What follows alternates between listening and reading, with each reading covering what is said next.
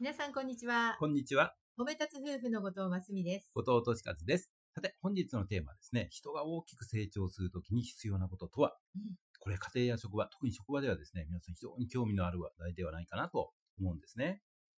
私、あの、東京で22年間学習塾をやってたんですけれども、およそ今から10年前に、えー引退しました、うんうんで、それはですね、理由は、もう自分の仕事が頭打ちになってきたなって、そう思ったからなんですよね。うん頭打ちってどういうことですか？はい。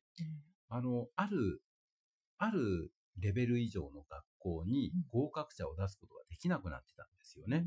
うん。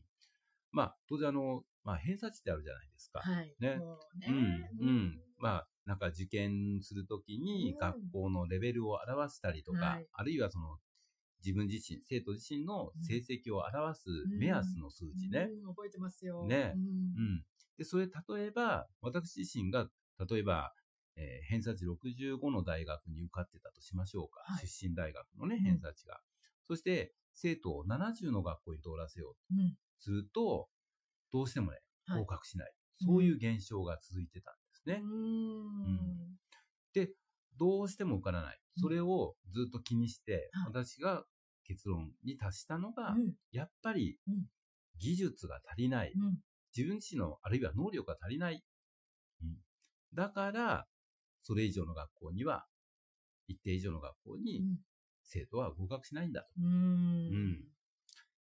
まあ、この学習塾の仕事というのは、はい。生徒の成績を伸ばすこと、うん。ね、勉強を教えること、うんまあ、そんなイメージですよね、きっと。そうですね。うんうんまあ、あるいは、行きたい学校に合格させること。もう分かりやすいと思うんですよ。うんうん私のあの、ちなみに教えてる科目って言ったら、数学、算数、まあ、理科、うんね、理系。この科目のね、性質からしても、はっきりしてますよね。うんそうですね。うんやっぱり公式をうんしっかり覚えて。うん。もういかにね、うん早く正確に解くか。うんこれに尽きると思うんですよね。うん、だから、やっぱり、その技術や能力、ノウハウですかね。それが自分に足りないんじゃないか。うんもう22年もやって、うんやっぱり頭打ち、限界があるんだな、うんそう思いました。うんあ、やっぱりね、うん、東大とか京大とかなんかすごい出身のね、うん先生なんかにはもうかなわないんだ。うんそんな風に思っちゃってました。うんところがですね、はい引退して10年間、うんその間に褒める達人協会、うん。ね、褒め立つを学んで、うん。皆さんがうん。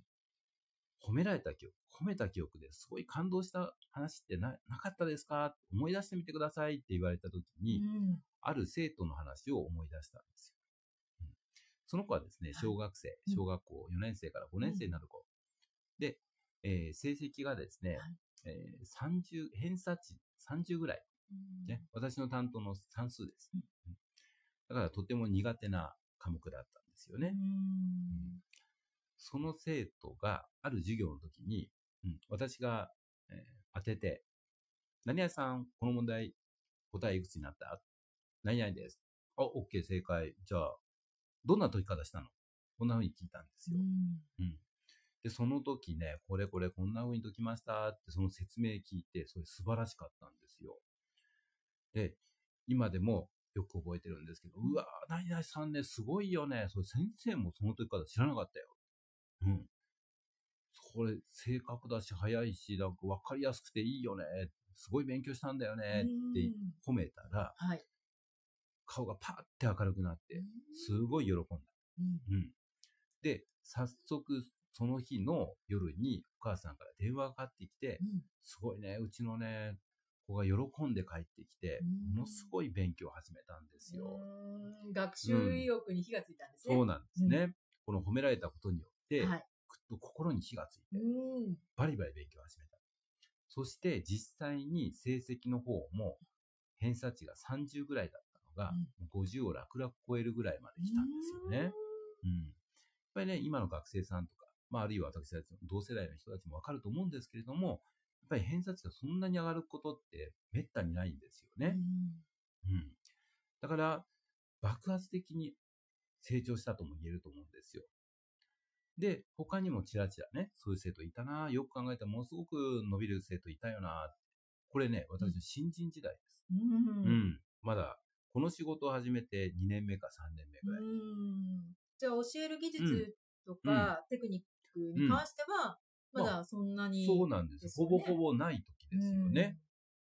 テクニックもないしうん、経験もないです。うん。ううんん。あるいはその知識なんかも少ない。ね。で、そこから5年、10年、20年って経って、知識はつきましたね。いろんな問題解いたテクニックもね、だんだんついてきた。なのに、出てくる結果は、新人の時よりも、何でしょうか。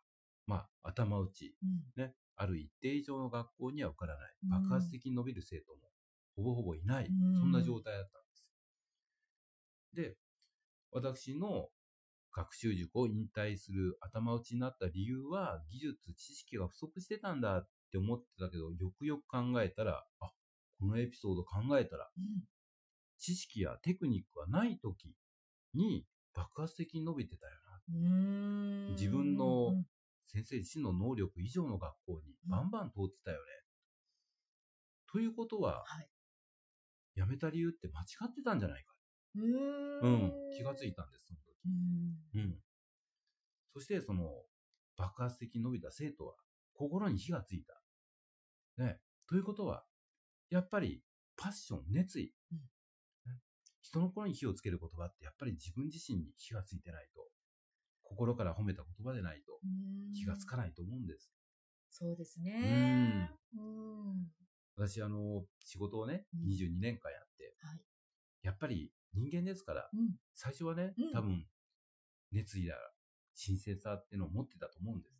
それからいつの間にかだんだんだんだん薄くなってたんじゃないか。うん。でもね、人間だからしょうがないって思う思いますよ。うん。うん。やはりその、ファッションとか情熱はう、ん。大きくなったり小さくなったりとか。ですよね。うん。それはやっぱり、こう上下すると思うんですよね。ね、常に100%全開っていう人の方が逆に珍しい。うんね。うん。ただ、やっぱりまずそこにうん、今ちょっと薄くなってるんじゃないかなとか、熱意がなくなってきてるんじゃないかな、うんそこに気づくことがまず大事なんじゃないかなと思うんですよね。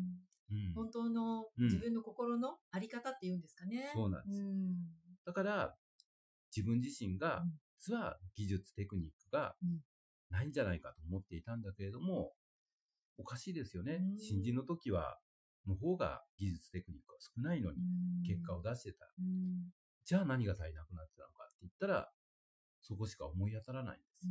うんうん。なんで、もちろん技術やテクニック必要です。ね。